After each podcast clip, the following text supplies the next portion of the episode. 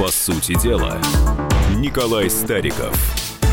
На радио «Комсомольская правда» Николай Стариков в своей традиционной программе. И сегодня у нас очень интересная тема. А первое – демократия или демократура? Что происходит а, в ведущих странах мира а, с тем, что раньше называли демократическим строем, демократическим правлением, но на самом-то деле все не так просто. А проблемы с демократией есть и в США, и в соседнем с нами Китае. Конечно, они есть во многих странах, а, но в чем это выражается? Идут протесты, а, идет э, народное негодование, с другой стороны, сказать, идет ощущение того, что даже самые демократические режимы, по большому счету, все равно подчиняются своим очень серьезным внутренним законам, и эти законы ужесточаются. Николай, а, ну, выборы предстоят в США, выборы прошли, а, единый день голосования прошел а, в России. Есть что-то общее между странами, а, в которых а, совершенно разный строй. Например, Китай, США – ну, будем ли подключать сюда еще и Россию? Ну, после этого, знаете, хочется сказать добрый вечер. Да? После вот всего этого выступления. Ну, э, давайте, коллега, чуть-чуть приоткроем э, нашу с вами кухню. Когда мы готовились э, к программе, мы, конечно, с вами обсуждали, что будем поднимать сегодня, какие темы, что интересно. И мне показался вот этот заголовок, который мы с вами сделали, «Демократия или демократура», очень актуальным в связи с теми мировыми тенденциями, которые мы наблюдаем. Поэтому я сегодня предлагаю сосредоточиться не на итогах выборов в России, о которых будут много, много безусловно, говорить и другие коллеги, а, что называется, поглобалить. Ну, смотрите, давайте начнем Давайте начнем с Украины. Да? Это такая оригинальная, редко встречающаяся тема. Но мы зайдем с другой стороны. Э, нам украинские, так сказать, коллеги, украинское государство, украинские политологи, которые бывают в эфире радиостанций, телеканалов, все время говорили одно и то же. У вас авторитарная диктатура в России, а в демократия на Украине. Вот много партий, много центров силы. Смотрите, вот премьер-министр, президент. И что получилось? Дальше происходит очень странная история. Молодой человек по фамилии Владимир Зеленский, ну, для политики относительно молодой, даже в юноше практически, да, чуть больше 40. Неизвестный как политик никому. Выигрывает выборы с результатом более 70%. После этого он побеждает, э, и люди, кто под его флагом, такие же неизвестные выступали, побеждают на выборах в Раду. Под названием партия «Слуга народа». Да, партия «Слуга народа». После чего происходят определенные политические изменения. При этом основные требования своих избирателей Зеленский не реализует. Война продолжается, никаких мирных переговоров и прямых переговоров с Донбассом, а это было одно из требований избирателей, за что они голосовали, не делается, тарифы не понижаются, но проводится закон, о котором тоже говорил Зеленский, закон, который снимает неприкосновенность судей, депутатов, то есть с, теми, с тех, кто занимается политикой, и тех, кто принимает решения по каким-то важным э, спорам. Но при этом надо пояснить, что у Зеленского и у его партии монополия в Раде, и они могут без того, чтобы с кем-то блокироваться и соглашаться, принимать необходимые себе и Зеленскому и его команде законы. Ну, в этом смысле э, партия «Слуга народа» – это единая Россия в Российской Федерации, которая без блока с какой-либо другой партией в Государственной Думе может э, иметь конституционное большинство. Да, это так и есть. И в этот момент мы наблюдаем еще более интересные вещи. Зеленский принимает и пытается э, педалировать законопроекты о переподчинении себе Национальной гвардии, о возможности именно им любимым назначать главу антикоррупционного комитета. То есть фактически Зеленский... Они уходят от парламентской президентской республики обратно к жестко президентской. Но я бы сказал, что очень жестко президентской. По сути, на Украине, где все время говорили о том, что вот такая свобода, все здорово и хорошо, получается, э, власть сосредоточена в руках, которые, ну, вообще никто не знал и никто не рассматривал как какого-то политического игрока. Э, что это такое?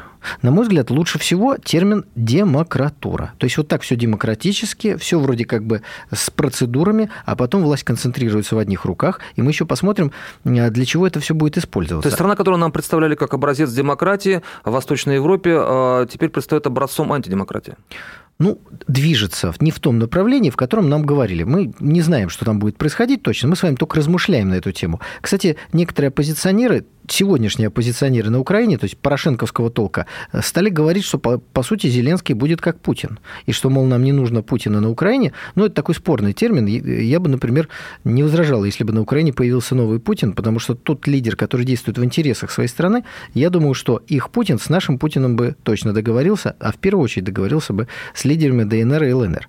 Ну, о чем э, договаривались э, Зеленский и Путин, э, мы поговорим чуть позже. А говоря сейчас о том, что идет централизация власти в соседней с нами стране, мы не можем не сказать и о том, что это процесс не уникальный. Это процесс не уникальный. Действительно.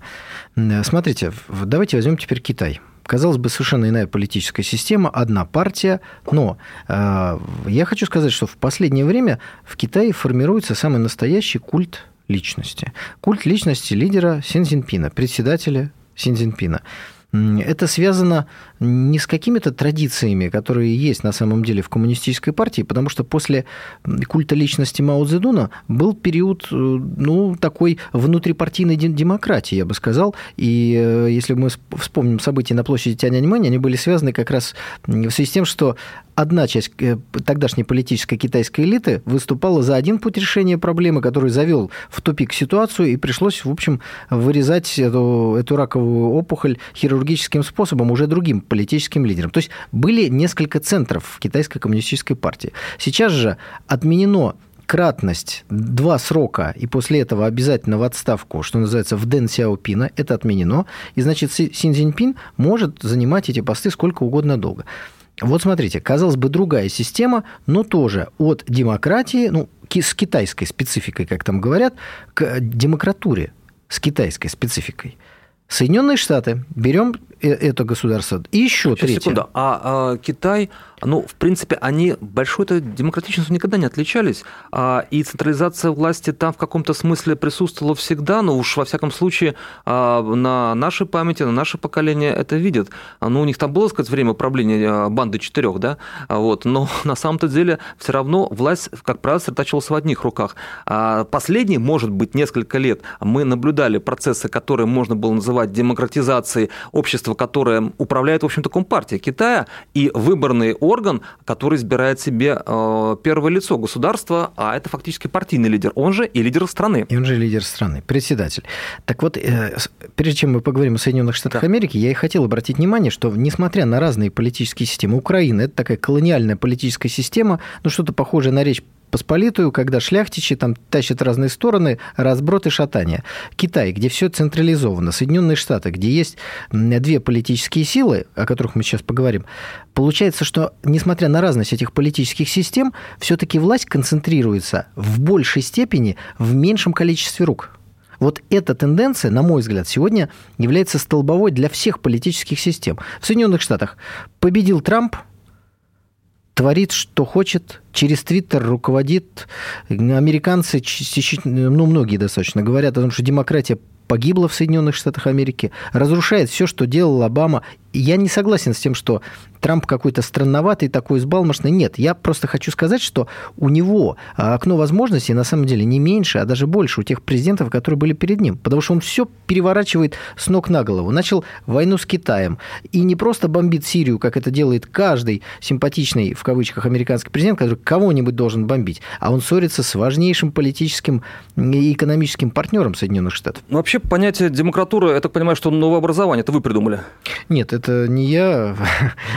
Честно скажу, не знаю автора этого, по-моему, очень занимательного изречения. В одном из эфиров телепрограмм прозвучал этот термин, мне показался он просто удивительно попадающим в десятку в той ситуации, в которой мы сегодня находимся и он касается, как вы уже говорили, стран с разным политическим строем, с разной политической культурой, а, но тенденцию, как вы полагаете, мы можем наблюдать на всех практически континентах или, а, там, не знаю, условно, Латинская Америка, Африка, Австралия является исключением из правил, или это сейчас повсеместный процесс?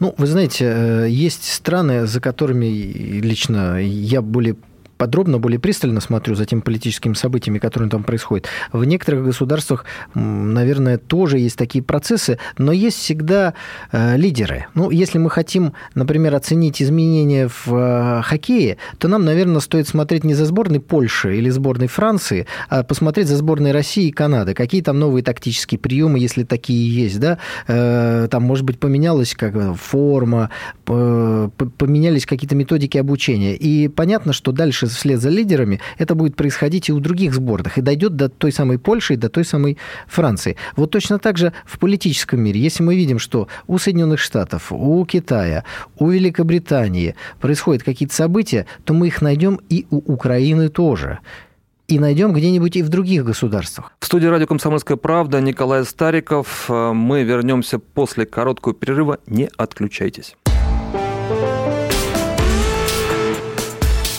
По сути дела, Николай Стариков. Новое время диктует новые правила. Ты не позволяешь себе подолгу быть привязанным к одному месту. Ты думаешь об удобстве, скорости и доступности информации. Именно поэтому мы сделали совершенно новую версию мобильного приложения «Радио Комсомольская правда». Современный интерфейс и обширный набор полезных функций – возможность слушать нас в дороге, как на iOS, так и на Android. В режиме онлайн и подкасты. «Комсомольская правда». Всегда рядом. Радио жизни. Радио для тебя.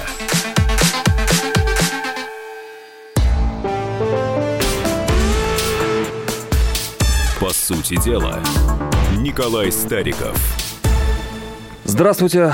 На радио «Комсомольская правда» Николай Стариков. В своей еженедельной программе я Игорь Емельянов. А сегодня тема нашей встречи, нашего разговора «Демократия или демократура», что происходит в управлении государств близких к нам, соседей наших, а, государств далеких от нас и нам противостоящих. А, демократия или демократура, что Николай имел в виду, об этом говорили в первой части программы, а, говорили о э, процессах, происходящих э, на Украине, о централизации власти, о том, что происходит в Китае, где это идет в усугубляющемся порядке. Давайте еще возьмем Великобританию. Здесь тоже очень интересная вещь. Тот самый Брексит, тот самый выход выход Великобритании из европейского сообщества, он происходит в нарушении демократических традиций. Ведь если Великобритания и другие государства вступили в какой-то союз, то и выходить, по идее, они должны, имея какое-то соглашение. И что мы видим? Правящая партия Великобритании говорит о том, что хотите, будет у вас, хотите, не будет у вас соглашение, а мы все равно выйдем 31 октября. И политическая система Великобритании как будто парализована и никак не может принять решение. То есть такой вот тоже достаточно э, странный процесс, когда в демократическом парламенте почему-то демократическое большинство не может принять демократическое решение и принять хоть какой-то документ, который можно было бы показать как договор по выходу из Евросоюза. Ну, там о госперевороте кое-кто уже завел речь, обвиняя в этом нового премьера Бориса Джонсона. Вы знаете, мне недавно в интернете попался очень интересный такой, ну, как бы шуточная картинка. Значит, там было написано, «Э, сегодня в Лондоне состоялся съезд монархов стран британского содружества. Присутствовали королева Великобритании Елизавета II, королева Канады Елизавета II, королева Австралии Елизавета II, а также Елизавета II представляла интересы еще 12 государств. Состоялся жаркий обмен мнениями и острая дискуссия. Вот, вот так можно охарактеризовать демократию в Великобритании, в которой на самом деле концентрация власти, о чем я и хотел сказать. Ну, в общем, медики это шизофренией, по-моему, называют, когда это все в одной голове. А это фактически в одном, э, сказать, с, да. В Великобритании власть сосредоточена в одних руках. Все остальное это определенная имитация. Так давайте подведем некий промежуточный итог. Мы с вами взяли различные государства. Мы даже сейчас не углублялись там в Венгрию, где тоже авторитарный лидер, который там обвиняет уже там чуть ли не в нацизме, в преследовании цыган, еще кого-нибудь, да? А разные государства взяв, мы видим одну и ту же тенденцию, которая в разных государствах проявляется по-разному, но смысл один и тот же. Скукоживается вот эта самая демократическая платформа, которая должна, по идее, принимать решения, обладать властными полномочиями. Вместо нее она становится все уже, все меньше, все меньше. Это значит демократура. То Через есть демократию... То есть парламенты а, в той или иной форме отдают власть избранному президенту, канцлеру, председателю Совета, то есть тому человеку, который является единственным лидером страны. А это очень опасная тенденция. Давайте вспомним историю. Адольф Гитлер – это демократически выбранный да, мало кто помнит, что в 1933 году его именно выбрало большинство населения Германии. Нет, вот, вот здесь вот маленькая поправка, уважаемый коллега. Нацисты не получили большинства голосов, и поэтому он был назначен – угу. назначен президентом э, Гинденбургом канцлером, но тем не менее у нацистов было все-таки большинство голосов среди тех партий, которые участвовали в выборах. Гитлер в первый же день распустил парламент и дальше в соответствии с тогдашними немецкими законами начал преследовать политических противников. Дальше параллельно принял другие законы о защите Родины. Ну, я сейчас не хотел бы углубляться в эту историческую жуть, что называется, но дальше вот все четко по закону вот этом парадокс Третьего Рейха, что нацисты создавали законы и по закону репрессировали людей, лишали евреев гражданских прав и вообще прав, э, так сказать, быть э, людьми. Все это делалось по закону. Принимались законы, и Германия, которая была, конечно, слабенькой, э, расхлястанной, но Э, в нынешнем понимании демократии веймерской, она семимильными шагами пошла в сторону демократуры. И когда 20... Но вот... вам, да, но вам могут возразить, что а, совершенно несопоставимые вещи, концентрация власти в руках того же Гитлера, в руках Зеленского, в руках э, Си Цзиньпиня, в руках Трампа. Ну, просто несопоставимые вещи. Ну, конечно, несопоставимые. Когда Гитлера в 1933 году назначили, кто же знал, что он Вторую мировую войну развяжет? Ну, кто? Он сам еще, наверное, даже не знал, что он ее развяжет, не говоря уж о тех, кто хихикал, показывал на него и говорил, говорил, что э, у Гитлера есть одно выступление, я не помню, по-моему, в 43 году, и там вот звучит фраза, которую, знаете, надо вот э, на, на стену политикам э, повесить. Он говорит, что те, кто над нами смеялся, уже больше не смеются иногда процессы, которые нам кажутся незначительными, странными, какими-то непонятными, они могут направляться в ту сторону, из которых потом эти процессы э, приходится миллионами жизней выгонять обратно на столбовую дорогу истории. Поэтому, когда мы видим, что от демократии начинают отказываться, что она начинает сворачиваться в тех самых странах, которые любят о ней говорить, начиная от Украины и заканчивая Соединенными Штатами Америки и той же самой Великобританией, мне кажется, что это очень тревожная тенденция. Но разве на Украине и в США не сохраняется а реальная многопартийность, в отличие от того же Китая, где, разумеется, монополистом а, на власти является Компартия, ну или от той же довоенной Германии, где были формально еще и христианские партии маленькие, но по большому счету НСДАП была единственной партией. Нет, все, все партии были э, закрыты поочередно. Сначала коммунистическая, социал-демократическая и так далее. Потом был принят закон о том, что единственной партией в Германии является национал-социалистическая да, многопартийность, Германии. ну, в Штатах, условно говоря, двухпартийная система, по большому счету, потому что остальные партии карликовые, а в, на украинской -то там вообще разгул Ну, какая там, какая там многопартийность? По большому счету, выступает депутат от партии Порошенко. Что он говорит? Надо бомбить Донбасс, русский язык надо притеснять, говорить только на мове. Выступает э, человек от партии Зеленского. Он говорит, то же самое добавляет Порошенко мерзавец. Вот и вся разница. Больше никакой принципиальности нет. Э, тот как бы оппоблок во главе с Медведчуком, который есть, ну, смотрите, он не может решать никакие вопросы. Плюс принят как раз закон, который подается как торжество демократии. Отмена той самой неприкосновенности для депутатов. Что это значит? Это значит, теперь э, те самые пресловутые наркотики, о которых у нас много говорили по делу Голунова, можно подбросить любому украинскому Но депутату. слишком грубо. Ну хорошо, возбудить дело, как против Вышинского, за государственную измену, попытку там чего-нибудь и, и, и, и как-нибудь разрушить украинское государство. И все. То есть отмена депутатской неприкосновенности это не плюс, это большой минус в условиях той диктатуры, которая реально существует на Украине. А вот разве не обратные процессы идут опять-таки в наших соседях, в бывших наших союзных республиках, а в Грузии и в Армении? Там от президентских республик они пошли к парламентским, и там президент свои, э, большую часть своих полномочий утратил, что там, что там. Нет, на самом деле нет. Если мы посмотрим ситуацию, которая сложилась в Армении, то вслед за демократией, которая как бы победила в Армении, как бы партию, которую обвиняли в каких-то там неблаговидных делах, э, к власти пришел товарищ Пашинян или господин. А дальше он потихонечку начал концентрировать в своих руках власть. Большинство в парламенте, э, судебная власть, силовиков начал назначать. И таким образом сегодня у него и у него группировки, у его партии власти больше, чем у тех, кого он от этой власти отодвинул. Точно такая же история произошла То и есть формально парламент э, правит и руководит, а по факту президент? Вернее, ну, премьер, премьер Пашинян. Да вот я боюсь сказать, кто правит, потому что формально на Украине сегодня Зеленский может делать все, что он хочет. Но мы можем сегодня... Ну, после последних решений, когда он подмял под себя, в общем сказать, рычаги... А он ли, он ли подмял? Давайте просто представим себе, что парень, которого никто не знал как политика несколько месяцев, вот так нагло себя ведет, без какой-то серьезной крыши за спиной. Мне кажется, это бы не было возможно. И если мы поймем, что эта крыша, это Соединенные Штаты Америки, вот тогда та общемировая тенденция, одним из локомотивов продвижения которой является именно Соединенные Штаты Америки, наложится на наше понимание процессов, которые происходят на Украине. То есть переход от демократии к демократуре, о котором вы говорите, инициирован во многом э, Штатами. Да, Соединенными Штатами Америки. И Китай во многом, мне кажется, переходит к своей демократуре для того, чтобы противостоять Соединенным Штатам Америки в усиливающемся этом давлении.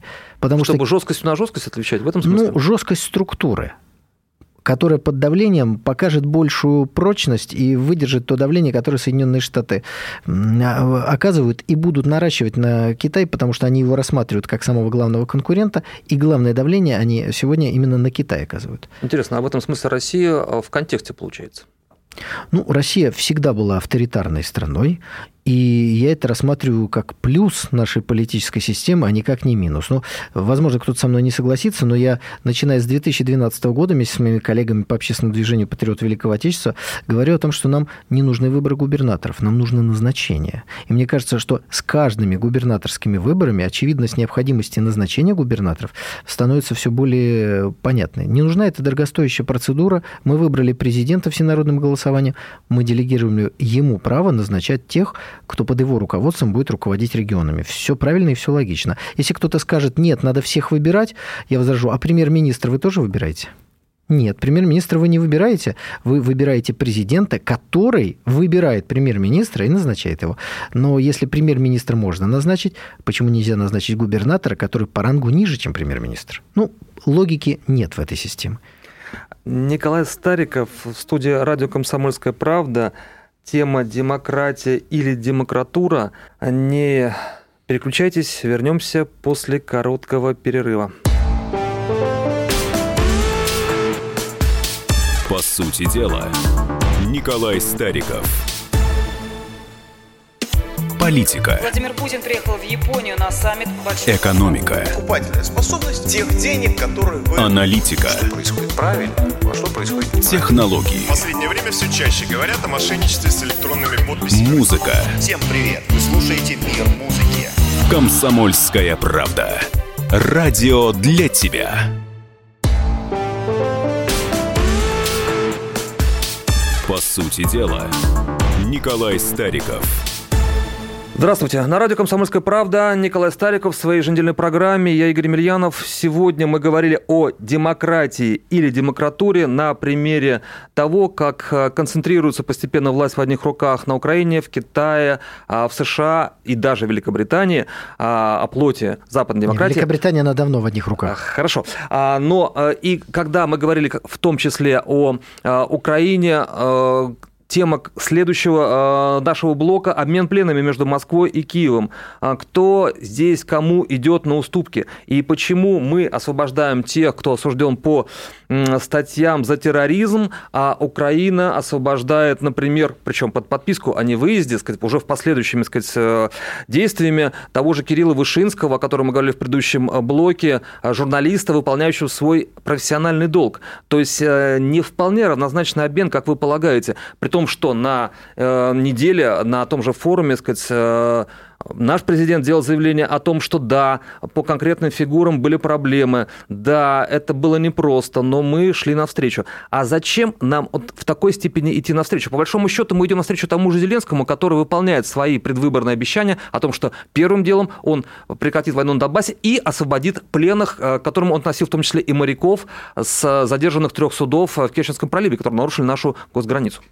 Ну, на самом деле, это, это гуманитарная акция со стороны России не навстречу Зеленскому идут, не навстречу Зеленскому. Просто для того, чтобы вытащить из украинских тюрем тех, кто там не должен находиться, те, кто там сидит по выдуманным э, предлогам каких-то наших ребят, нет другого способа на сегодняшний день, кроме как совершить вот этот обмен. И украинская сторона, она, например, того же Сенцова не считает э, справедливо осужденным, а мы считаем справедливо осужденным.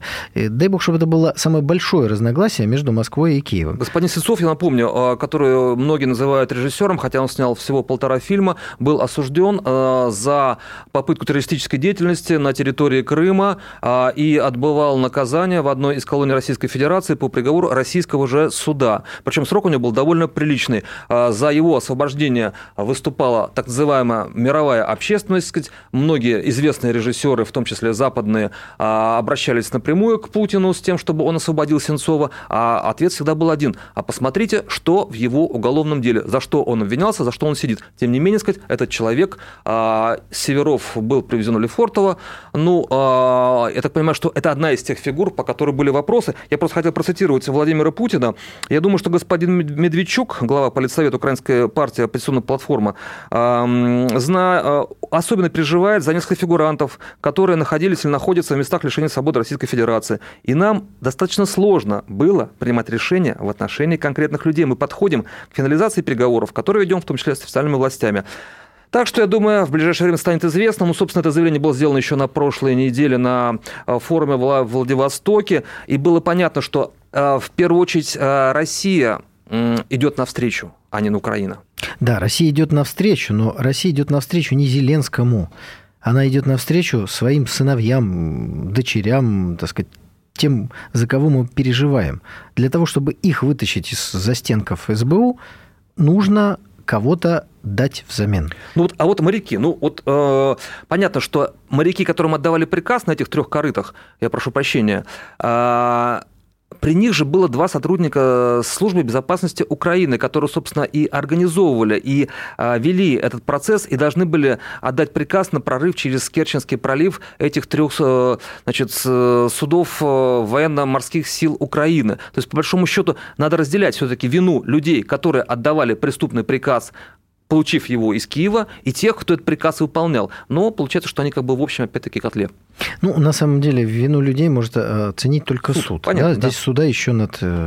нарушителями Керченского пролива там, по сути, не было. Но я, знаете, хочу сказать вот, что если Украина не изменит свою политику, а никаких оснований считать, что она ее изменит, эту антироссийскую русофобскую политику, то я думаю, что через некоторое время у нас появятся новые задержанные. Новые задержанные, пытавшиеся осуществить террористические акты. У нас, в смысле, в России? В России, да, да, да. Украинские граждане, украинские сотрудники спецслужб, не дай бог, украинские военнослужащие, которые опять пойдут куда-нибудь на прорыв, потому что очередной президент захочет поднять себе очередной рейтинг. Все это может быть.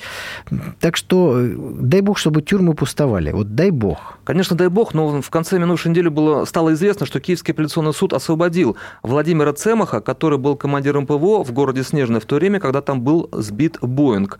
По данным украинских СМИ, суд удовлетворил апелляцию защиты, отпустил Цемаха под личное обязательство.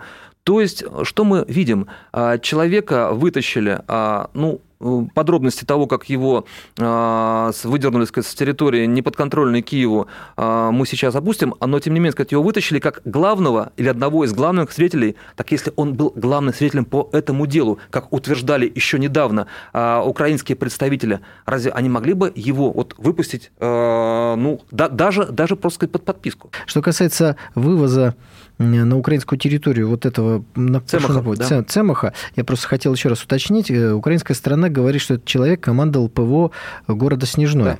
Да. Чтобы было понятно радиослушателям, Снежное – это не очень маленький, но и не очень большой населенный пункт. Но это, э, конечно, там никакого своего ПВО в тот момент не было. Скорее всего, если эта должность и действительно была, потому что я не погружался уж глубоко в этот э, вопрос, то человека назначили, может быть, ну, знаете, когда вот гражданская война война только начинается, там очень много красивых должностей раздается каких-то. Но самое интересное не это. Его, по официальной версии, вывезли силком с территории 27 Донбасса. 27 июня. Да. И его жена Ирина а, вместе с адвокатами утверждает, что он был под воздействием психотропных веществ. Я думаю, что вполне возможно психотропные вещества и применялись, а возможно применялось доброе увещевание, потому что когда сегодня суд его отпускает в Киеве под подписку о невыезде, это значит, что украинские спецслужбы абсолютно спокойны, абсолютно уверены, что он никуда не денется. Ведь если его выкрали из Донбасса, он уехал, ну, если он такой важный свидетель, почему он не может исчезнуть из Киева? Значит, с ним есть определенные договоренности, я уж не знаю, какого характера, там, финансового, еще какого-то. Может, его на чем-то там подцепили спецслужбы украинские, как часто это э, бывает. Вот э, о чем здесь идет речь. Ну, а, конечно, главная задача Киева здесь подыгрывать Западу, в первую очередь Соединенным Штатам Америки, в том, чтобы возлагать вину на, за, за гибель Боинга и людей на ополченцев, что фактически в западной пропаганде делается знак равно Россия. Но при этом мы можем предположить, что когда таких людей, а, которых а, Киев поднимал на щит как одних из виновности, а, либо ополченцев, либо России в конкретных преступлениях, в которых нас обвиняет и Киев, и Запад, в том числе сбитие самолета, значит, здесь, мягко говоря, не все однозначно – а они бы никогда не отпустили этого человека, если бы они сроки, были уверены. Сроки, вот опять вспомним, пять лет идет война на Донбассе, то есть это уже больше, чем Великая Отечественная. Этот человек занимал свой пост где есть аббревиатура ПВО, в 2014 году. Вопрос, почему его фамилия никогда не всплывала в качестве свидетеля ни в 15 ни в 16 В 2019 году вдруг его вспомнили, вроде как выкрали или как бы выкрали, а дальше вот этого ценнейшего свидетеля в Киеве взяли и отпустили. Как говорится, иди куда хочешь. Николай Стариков в студии радио «Комсомольская правда». Мы продолжаем обсуждать а, важную тему. Обмен теми, кого Украина называет э, военнопленными, на э, политзаключенных или на просто заключенных, которые находятся в киевских тюрьмах. А, и мы говорили о том, что процесс сложный, процесс болезненный, процесс был во многом поддержан в первую очередь э, высшим руководителем нашей страны. Понятно, что были переговоры на уровне уполномоченных по правам человека, летали и в Киев, и в Москву, делали массу заявлений до тех пор, пока наконец-то на э, экономическом форуме во Владивостоке э, президент нашей страны не сделал заявление о том, что мы приняли очень непростое решение, и, соответственно, процесс в этом смысле получил новое развитие. Но для Донбасса это плохо или хорошо? Вы знаете, я хотел бы сказать что-то обнадеживающее для людей на Донбассе, но я не вижу, что обмен людьми э, потому что здесь даже нельзя сказать военнопленными, потому что Украина считает, что военнопленные Но она есть. всегда заявляла, да. что моряки у них военнопленные. А да? мы считаем, что у нас военнопленных нет, просто потому что у нас нет войны, соответственно, угу. не может быть военнопленных. Вот обмен задержанными людьми или э, людьми, э, которые находятся в тюрьме, как Сенцов, происходит ну, как я уже сказал, исходя из э, гуманитарных настроений, которые в российском обществе существуют. Но я боюсь, что это никак не скажется на прекращении конфликта на Донбассе. Он переходит то в совсем такую замороженную форму, когда... Что такое замороженная форма? Это когда стреляют совсем чуть-чуть. Вот совсем чуть-чуть. Вот буквально вот, вот считанные разы, да, где-нибудь под Горловкой, Горловкой, под Донецком. А бывает вдруг это вспыхивает, такие бурные обстрелы, к сожалению, там и жертвы происходят, и не только раненые. И это никак не соотносится с тем, что где-то поменяли Сенцова на кого-то другого. Нет, это, это, это совсем иное. Я не вижу сегодня желания со стороны Киева, то есть со стороны Зеленского, который обладает всеми полномочиями, остановить эту войну. Она ему не нужна. И самое... То есть это два разных процесса. Обмен людьми и остановление войны. Остановка войны. Ну, вообще-то разные процессы. Даже в рамках Минских договоренностей шла речь об обмене между украинской стороной и страной э, ДНР и ЛНР. То Россия там вообще не фигурирует. Где Россия не при Конечно. Это вот э, украинская сторона пытается втянуть, мол, давайте мы с Россией договоримся, давайте с Россией пленными меняться. Нет пленных. Россия – это просто гуманитарный жест, который помогает вытащить из украинских тюрем граждан России, не более того. А пока Киев не сядет за один стол с Донецком и Луганском, он не хочет. И Зеленский прямо об этом говорил, например, во время визита во Францию. Не будем мы разговаривать с сепаратистами. Но не будете разговаривать, гражданская война будет продолжаться. По-другому не бывает. Николай Стариков, студия радио «Комсомольская правда». Мы вернемся после короткого перерыва. Не отключайтесь. По сути дела, Николай Стариков – Радио «Комсомольская правда». Более сотни городов вещания и многомиллионная аудитория. Керчь 103 и 6 FM. Эм. Севастополь 107 и 7 FM. Эм. Симферополь 107 и 8 FM. Эм. Москва 97 и 2 FM. Слушаем всей страной. По сути дела, Николай Стариков. Здравствуйте, в эфире радио «Комсомольская правда». Николай Стариков в своей еженедельной программе. И я Игорь Емельянов. И а, в заключительной части программы хотели обсудить э, то, что происходило на Восточном экономическом форуме, и в том числе встречу а, премьер-министра Японии Синза Абе на полях этого форума с э, президентом России Владимиром Путиным и заявлениях, которые прозвучали в это же время из Японии о том, что Токио возмущен открытием на острове Шакотан рыбоперерабатывающего завода – надо пояснить, что Шакотан – это остров, который входит в Курильскую гряду и является малую, малую Курильскую, малую Курильскую гряду и уже давным-давно, а, с послевоенных времен, является российской территорией, что Япония не признает. При этом, опять-таки, надо напомнить, что а, переговоры а, Путина с Абе проходят регулярно. У них эта встреча была 27-й. А, на экономический форум он прилетал уже в четвертый раз. А, обнимаются, улыбаются, говорят о том, что они находят э, темы для обсуждения, сказать, находят общий язык. При этом Япония не является главным инвестором в регионе. Главным инвестором в регионе до сих пор являлся последние годы Китай. А, почему, когда прилетает первое лицо страны на форум в Россию – последовало именно такое заявление. На контрходе зачем японцам было вот вспоминать про этот завод рыбоперерабатывающий? Вот а, чтобы своего же лидера подставить? Почему? Нет, ну лидера своего не, не подставляют, они просто фиксируют одну и ту же позицию постоянно. Ну вот глупо же выглядят протесты японской стороны, когда э, премьер-министр или президент Российской Федерации прилетает э, на Курилы. Ну, глупо, да, как бы российская территория, наверное, не только президент, любой гражданин России может летать куда угодно. Да, Медведев прилетает, они протестуют. Э, Шойгу прилетает на Курилы, они протестуют. Ну, да. что они протестуют? Они фиксируют определенную позицию. Они говорят, мы не признаем это, мы хотим получить назад, и поэтому вот каждый раз мы будем что-то фиксировать. Ну, видимо, они визит Дмитрия Анатольевича Медведева приравнивают к рыбзаводу, потому что протестовать против создания э, рыбзавода, ну, как-то как странно. Хочу честно честно сказать, мне не совсем понятна позиция нашего государства по поводу Курильских островов. Мне кажется, было бы честно, правильно и хорошо, э, собственно говоря, заявить полностью о том, что дезавуировано заявление Хрущева от 1956 года о готовности передать чего-то. Ну, потому что говорили в 1956 году, Япония отказалась. Ну, как говорится, и все. Подводим определенную черту. Российская Федерация единая, неделимая и великая. И, и все, дорогие друзья. А дальше, мне кажется, российская пропаганда должна вестись вот под каким углом. Сегодня Япония, она лишена своего государственного суверенитета. Там расположены американские базы, там фактически целый остров оккупирован Окинава американцами. И надо понимать, что вот эти ссоры России и Японии американцы провоцируют для создания спроса на, на себя любимых, не больше, не меньше.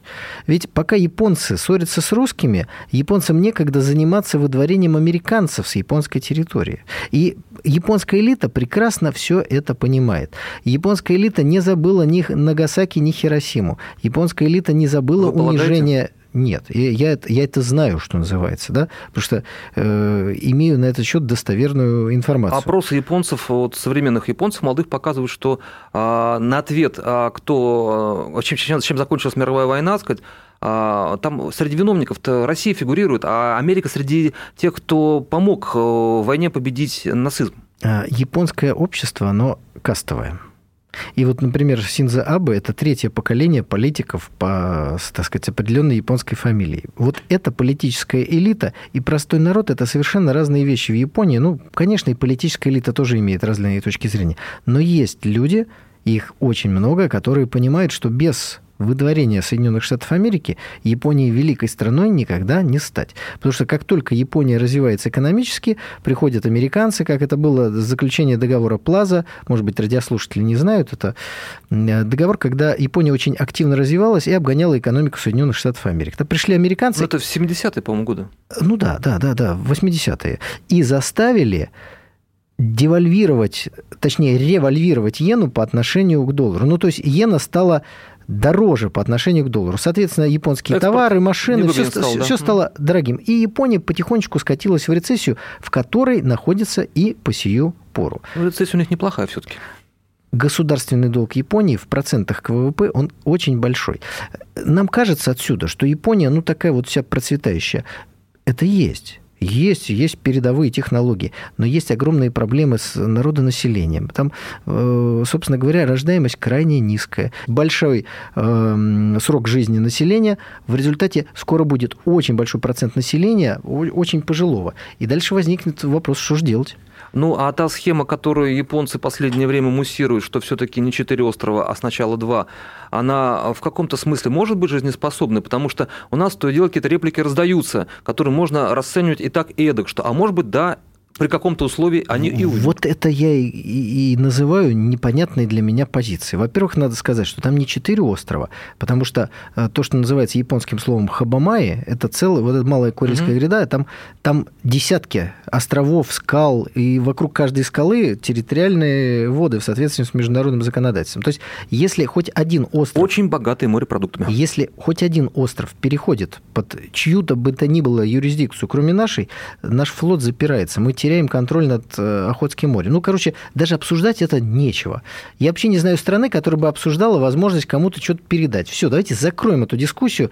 Пусть японские партнеры не переживают насчет рыбозавода на Шикотане, хотят построить там свой, пусть строят. Не хотят, мы предложим построить корейцам или китайцам. Кстати, хороший метод на Дальнем Востоке, вот на Сахалине, на Курилах, в Владивостоке, где я сейчас тоже был перед экономическим форумом, очень хороший способ – это использовать наших азиатских соседей друг против друга.